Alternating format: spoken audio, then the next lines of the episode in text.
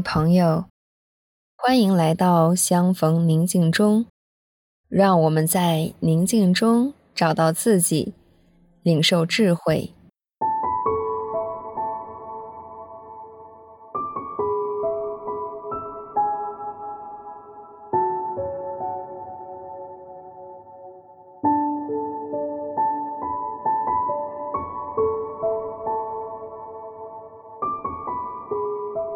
相信你已经找到了一个舒适且不会被打扰的地方，调整一下自己的身体。你可以是坐着，或者躺着，跟随自己的呼吸，随着每一次的吸气、吐气。你越来越放松，慢慢的，你已经与整个空间融为了一体。